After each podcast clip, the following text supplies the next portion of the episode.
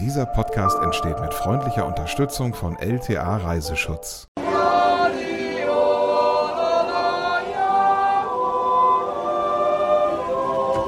Sehr, sehr musikalischer Start in diese neue Folge vom Reise-Podcast. Hallo, wir sind's, Rebecca und Joris und heute geht es nach Südtirol. Oh ja, wir freuen uns. Schön, dass ihr da seid. Und äh, bevor wir gleich hoch in die, in die Berge äh, losstarten, noch kurz zum Gewinnspiel. Das hatten wir in der vorletzten Folge. Da ging es um Love und Kompass, eine, eine coole ähm, ja, Pärchengeschichte eigentlich. Ja. Marco und Sarah, die zusammen die Welt erkunden aktuell. Und wir haben einige Teilnehmer, die das Buch gewinnen wollten. Wir hatten ja viele, viele tolle Beiträge von euch erhalten und die Gewinnspielfrage war, wo Sarah und Marco zurzeit leben. Ja, und wenn ihr genau hingehört habt in der Folge, die beiden haben es natürlich auch verraten.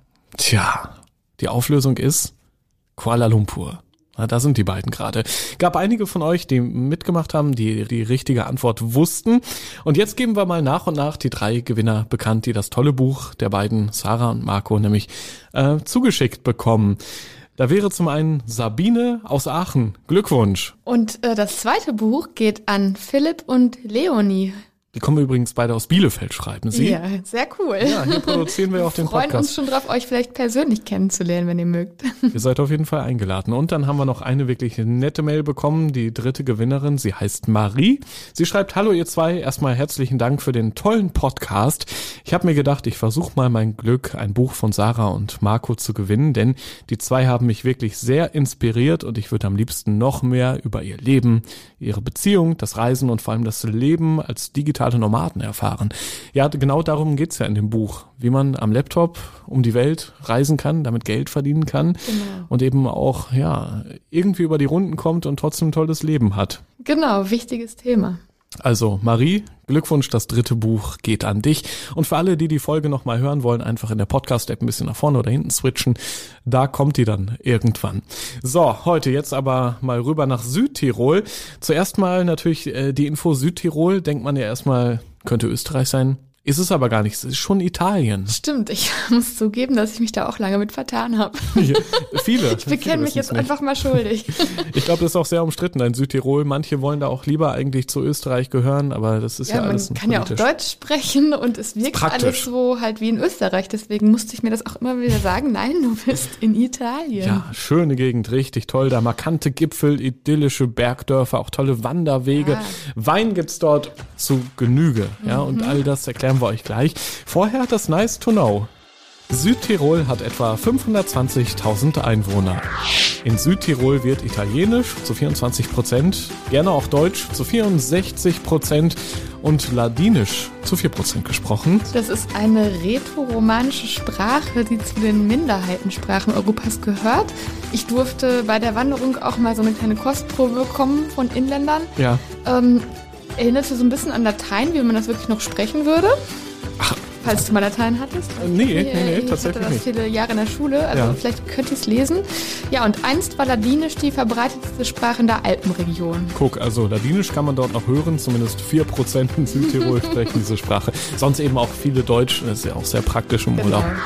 Das milde Klima, der fruchtbare Boden und die alpine Landschaft, die bieten ideale Voraussetzungen für den Anbau zahlreicher Lebensmittel. In Südtirol werden hauptsächlich Wein, Äpfel, Milch und Speck produziert. Ja, Ja, Südtirol. Der, der schöne Zufall ist ja, wir waren beide vor kurzem unabhängig voneinander dort. ja, das ist wirklich ein cooler Zufall. Du Ja. warst ja im Urlaub und ich war beruflich zum Thema nachhaltig Reisen unterwegs. Mhm. Und habe viele spannende Menschen kennengelernt. Und ähm, ja, was du so gemacht hast, wirst du uns ja dann auch noch berichten. Ja, vor allem am Ende in den Top 5. Das wird auch sehr spannend. Unsere Genau. Top 5 Tipps, die wir übrigens auch verlinkt haben in den Show Notes, wenn ihr dann da schon mal reingucken wollt. Unsere erste Station im schönen Südtirol ist wiederum Malz. Ist so ein kleines Dörfchen mit schmalen Gassen und so, ne? Ja, ist ganz, ganz klein und urig. Ähm, da gibt's so alte Bauernhöfe und romanische Kirchen. Ja, und wir haben da die 30-jährige Anna besucht, die vor zwei Jahren den Hof ihres verstorbenen Großonkels übernommen hat. Und ähm, ja, wer dort in der Region zum Beispiel Urlaub in einer Ferienwohnung macht, der kann sich bei ihr auf dem Sockerhof seine Zutaten zum Kochen direkt frisch vom Feld holen lassen. Also eine richtig tolle äh, Möglichkeit, finde ich.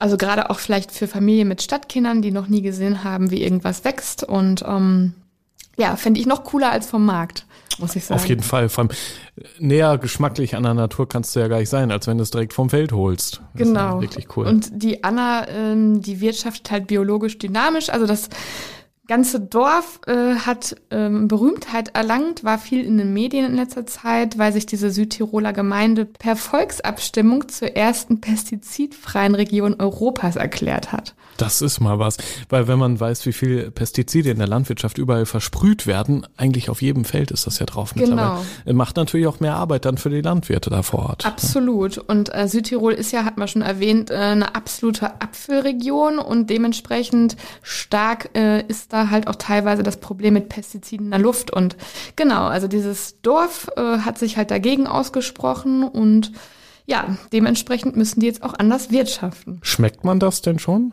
Du hast ja bestimmt mal in so einen Apfel gebissen, oder? Ja, ich habe da in viele Sachen, ich habe da viel probiert, mhm. wie immer. Ähm, ja, hat man das jetzt direkt, also man hat halt äh, schon so das Gefühl, wie wenn man einen Garten aus dem, äh, einen Apfel aus dem Garten isst, da beiße ich ja auch nicht in Pestizide. Also es wirkt schon so richtig frisch. Die Sachen sind aber dann halt auch teilweise nicht so rausgeputzt wie im Supermarkt. Mhm. Ne? Also die haben dann vielleicht mal eine Macke oder sind so ein bisschen schief. Äh, wer sich daran nicht stört, der kann sich dann wirklich absolut dem tollen Geschmack hingeben. Ja, vor allem man isst wahrscheinlich mit einem besseren Gewissen dann auch irgendwo, ne? Weil genau. man weiß, da ohne Pestizide. Okay, also wenn man das mal kennenlernen will, dann äh, rüber nach Malz dort. Ja. Und es gibt auch ein Bio-Hotel, das du empfehlen möchtest, nämlich das Bio-Hotel Panorama. Das liegt ebenfalls in Malz. Genau, das passt dann ja thematisch auch super in dieses Ökodorf. Und äh, ich habe mich da äh, direkt in die tollen Hängematten auf dem Balkon verliebt. Ähm, von dort hatte man einen super schönen Ausblick auf die grünen Täler und die Alpen dahinter. Also selten habe ich so einen schönen Platz zum Chillen gesehen, muss ich sagen. Und neben diesen ganzen nachhaltigen Standards, die das ähm, Biohotel bietet, hat es auch einen großen hoteleigenen Garten mit Gemüse und Obst. Und das kann man dann natürlich abends dann auch im hauseigenen Restaurant verkosten. Ein besonderes Highlight war aber auch die Biobrennerei. Cool. Die es da gibt. Und dort brennt Hausherr Friedrich Steiner seltene Qualitätsbrände und Liköre aller Art. Zuerst werden äh, Amarena-Kirschen eingelegt, der Kirschsaft gemacht, die Kirschmarmelade. Und wenn dann genug da ist, dann, dann kommt erst die Brennerei zum Zug. Also für die Brennerei ist es so, dass man die Früchte, also viel mehr Früchte dann verwerten kann und haltbar machen. Mhm. Und das finde ich genial. Ja. Mit wie viel Kilo arbeiten Sie dann? Also es sind, nein, es sind 300, also Liter wenig, 300 Liter reiner Alkohol im Jahr, aber ah. Kilo 10.000. Also man braucht 10.000 Kilo Früchte, um diese 300 Liter Alkohol herzustellen. Der Mann ist auf jeden Fall mit Leidenschaft dabei, genau wie übrigens der andere, der da auch mit Fragen gestellt hat. Das ist ja dein Freund. genau, Kann das ist Lukas. Der macht bei uns immer die Bilder ja. und stellt zum Glück auch sehr gute Fragen, wenn ich mal vielleicht gerade nicht weiter weiß. Guck, Teamarbeit. Oder, ja, das ist Richtig top. gut. Genau. Mhm. Ja, und auch wenn Friedrich in seinem Hobby total aufzugehen scheint, sein Hintergedanke dabei ist halt an Nachhaltigkeit, das er eben schon mal so ein bisschen angerissen. Das Produkt, das ich hier verwende, wird eigentlich sonst wieder in die Anlage gebracht. Das heißt, es wird als Kompost verwendet und so macht man noch was daraus. Und das veredeln und das Letzte was raus und das liegt mir so am Herzen. Ja, das ist super. Das ist das, was mich eigentlich dazu bewogen hat, dass man alles nutzt. Ja. Einfach alles nutzen, was in der Natur so ist. Mhm. Und durch den, dass wir es nützen, schützen wir das. Man sieht das ist gerade ganz äh, deutlich bei der Palabirne. Ah, ja. Seit wir das machen, sind andere auch auf die Idee gekommen. Das ist eine alte Sorte. Es gibt ja diese alten Sorten, die schon fast ausgestorben sind. Und die Palabirne wird bei uns Apothekerbirne genannt. Ähm, das ist auch eine von vielen Sachen, die ich gelernt habe vor Ort. Und ähm, dann durften wir, das war besonders spannend, auch noch die Brennerei wirklich live besichtigen. Dort wurde gerade die Kirschernte verarbeitet. Und natürlich durften wir auch den ein oder anderen edlen Tropfen verkosten. Hm, das duftet toll, ja. oder? Wir müssen sehen, dass dies, diese alte Sorten, dass es erhalten bleibt. Ja? Mhm. Weil da, da kriegen wir was, da kriegen wir was raus. Das ist praktisch die ganze Kirsche eben ohne den Stein. Und die haben wir da mit der Maschine rausgemacht. Aha. Jetzt, jetzt wollen wir natürlich wissen, Rebecca, wie hat er denn geschmeckt, der leckere Likör? Und vor allem, wie viel habt ihr getrunken bei der Gelegenheit? Äh, gar nicht so viel, ja. äh, weil wir dann nachher noch was vorhatten, wozu ich gleich komme. Ja. Wirklich nur probiert, aber der Erdbeerlikör, der hat wirklich grandios geschmeckt. Mhm. Also das ist mein absoluter Favorit. Davon habe ich mir auch eine Flasche mit nach Hause genommen. Das finde ich immer so cool, wenn man direkt da in der Brennerei quasi einkauft, ist es ja auch viel günstiger. Ja. Deswegen unbedingt mal eine Brennerei besichtigen. Zum Beispiel die in Malz. Am nächsten Tag ging es dann für uns weiter nach Schlandern.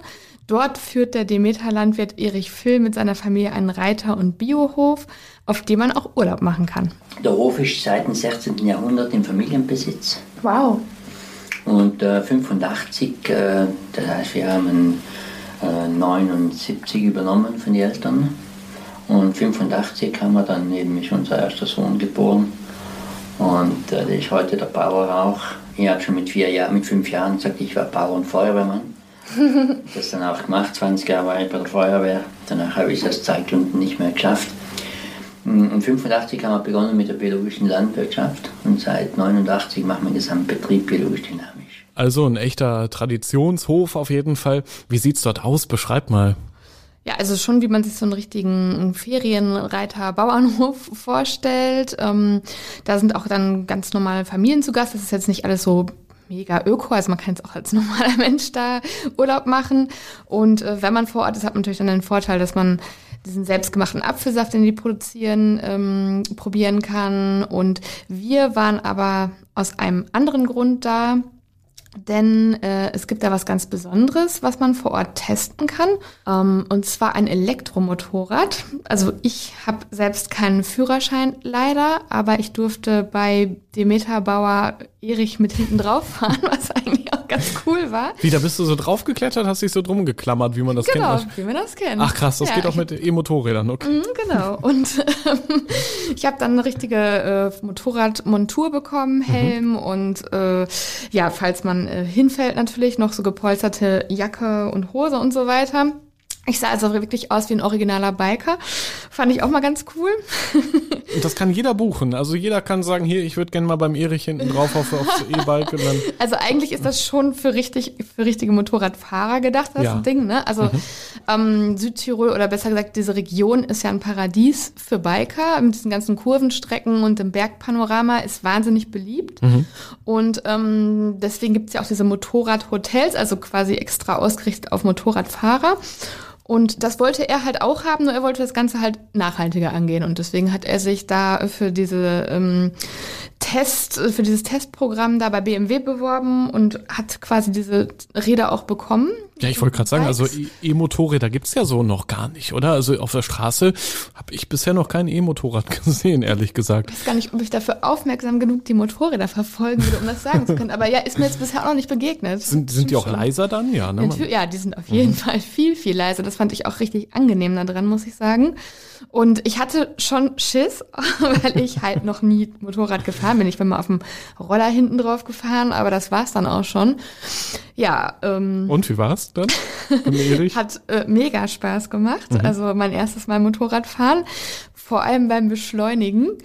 Und ähm, ja, ich die äh, Grenz, äh, wie soll ich sagen, also das Tempolimit wurde, glaube ich, auch nicht immer ganz eingehalten.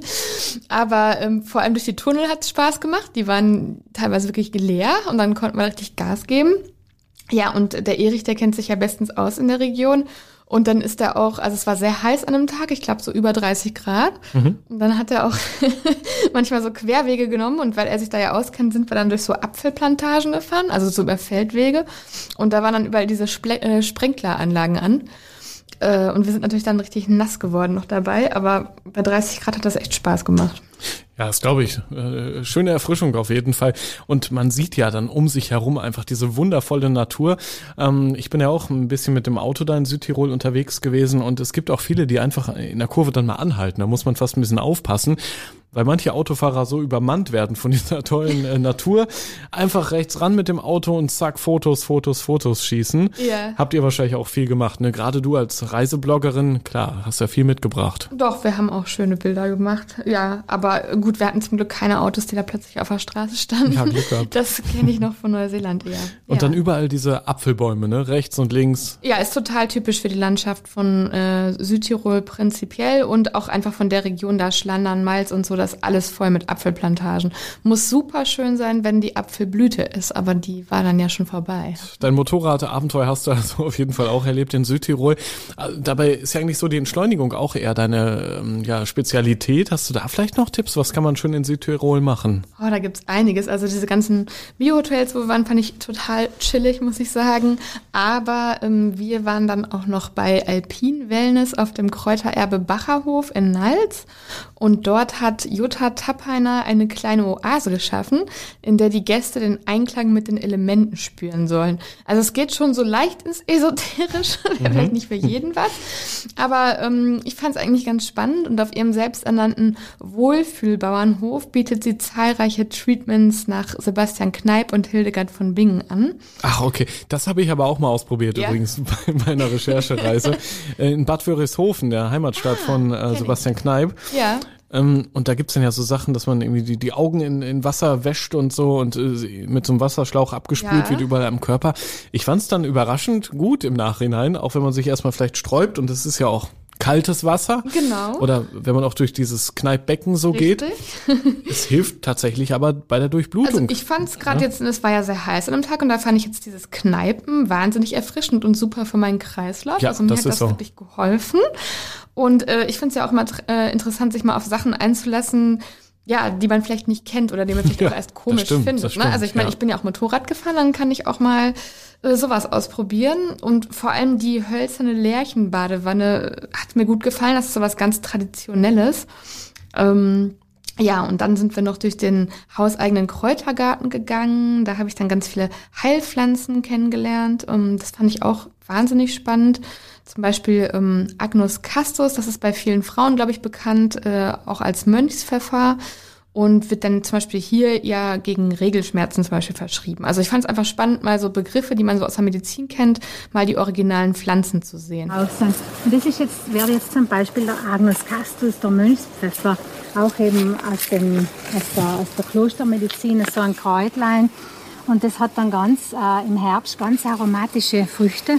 Wenn Sie schon einmal so her, Mönchspfeffer? wenn Sie schon einmal da so herreiben, dann riechen sie ganz aromatisch. Manche sagen, das riecht nach Schweiß, das mag ich nicht. Andere sagen, ich hatte es gerne, ich habe es gerne. Riecht schön. Und das ist eben so eine richtige Hormonpflanze. Da wart ihr ja richtig in der Naturapotheke auf einmal gelandet. Genau, da haben wir richtig viel erfahren. Und ich fand es einfach ganz äh, lustig, dass die Mönche quasi damals was eingenommen haben, was sie keusch machen soll. Und äh, bei Frauen wirkt das angeblich umgekehrt. Ähm, ja, und sie konnte aus diesen ganzen Kräutern auch wahnsinnig leckere Sachen zubereiten. Das kam noch hinzu. Also wir durften auch ganz viel probieren. Und es war echt so eine kleine Wohlfühloase. Also das passte schon, dass sie es so genannt hat.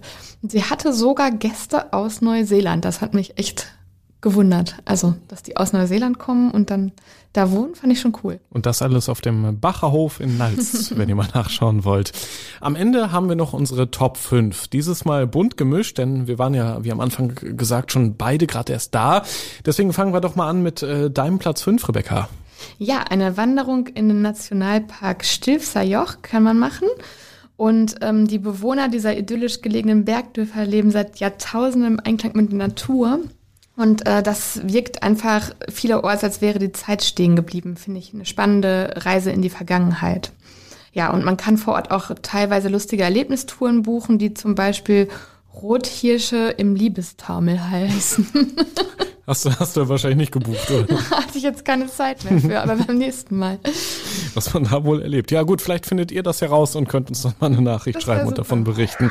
Platz 4 unserer Top 5 für die Region Südtirol. Das wäre für mich eine Fahrt mit der Pavigel Seilbahn. Ich hoffe, ich habe es jetzt richtig ausgesprochen. Pavigel ist auf jeden Fall ähm, ein kleines verschlafenes Dorf in Südtirol, gar nicht weit von Lana, ein bisschen oberhalb gelegen da in den Bergen.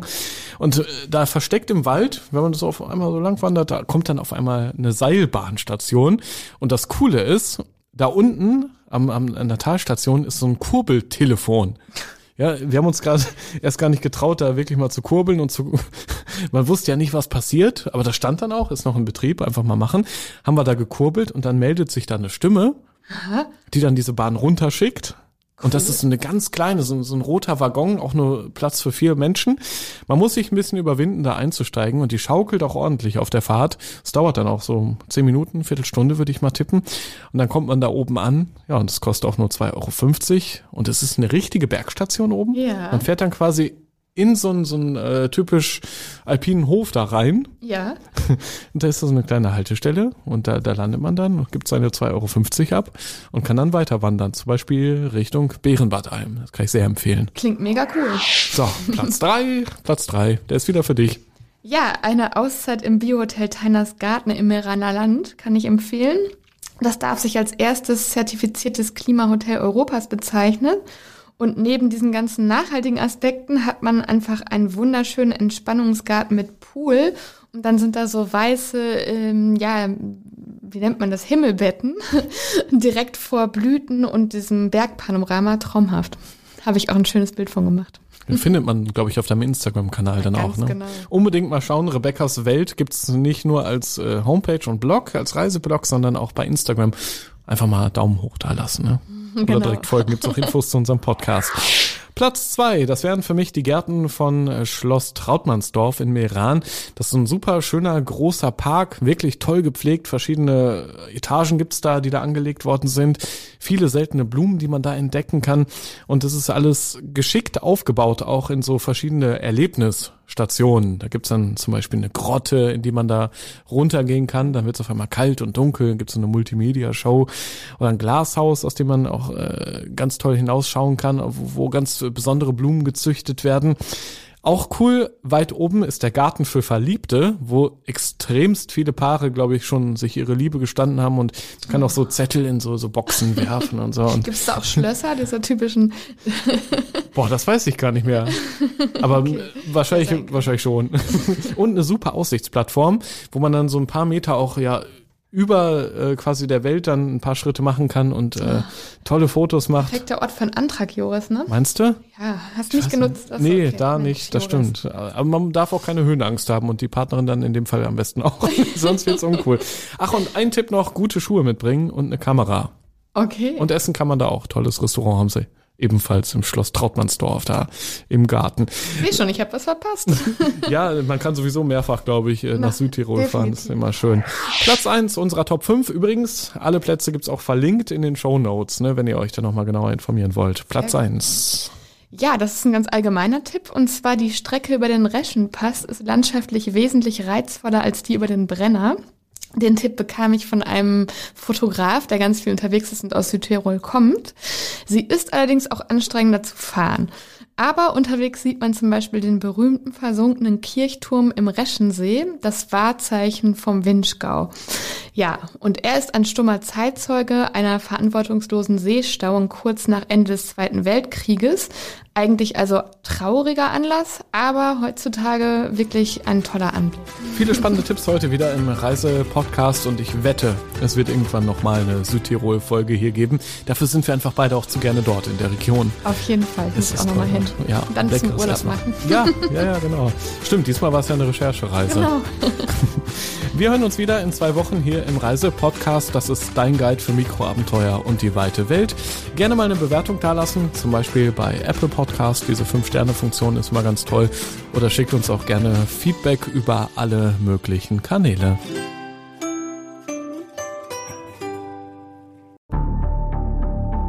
Wie lange kann ein Mörder sein dunkles Geheimnis bewahren? Wann bekommen die Angehörigen Gewissheit und die Opfer Gerechtigkeit?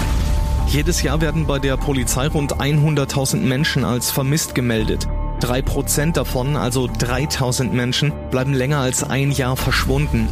Einige werden nie wieder gesehen. Seit gut drei Jahren arbeitet die Polizei in NRW mit sogenannten Cold Case Units. Das sind Abteilungen, die wirklich nur damit beschäftigt sind, Mordfälle zu bearbeiten, die teilweise seit Jahrzehnten ungeklärt sind. Ich bin Mike Mattis, Radioredakteur und News Anchor und ich spreche mit Ermittlern über diese Fälle. In meinem Podcast Licht ins Dunkel, Cold Cases und ungeklärte Vermisstenfälle von hier beleuchten wir gemeinsam mit Profilern, Staatsanwälten und Mordermittlern Cold Cases und ungeklärte Vermisstenfälle aus ganz Deutschland. Immer in der Hoffnung, dass Angehörige endlich Gewissheit und die Opfer Gerechtigkeit bekommen. Licht ins Dunkel. Cold Cases und ungeklärte Vermisstenfälle von hier. Eine Produktion von Mike Mattis und der Podcastfabrik.